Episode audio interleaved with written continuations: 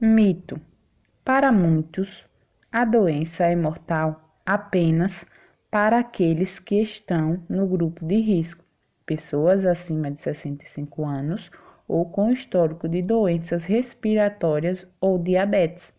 Mas o vírus pode ser perigoso para quem tem menos de 40. Segundo dados divulgados pelo Ministério da Saúde no final de março, a maioria das internações de pacientes com a Covid-19 ocorreu com pessoas com idades entre 30 e 80 anos.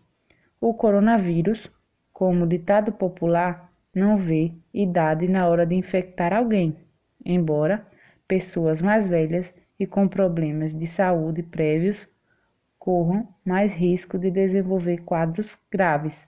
Fonte: exame. Agosto de 2020.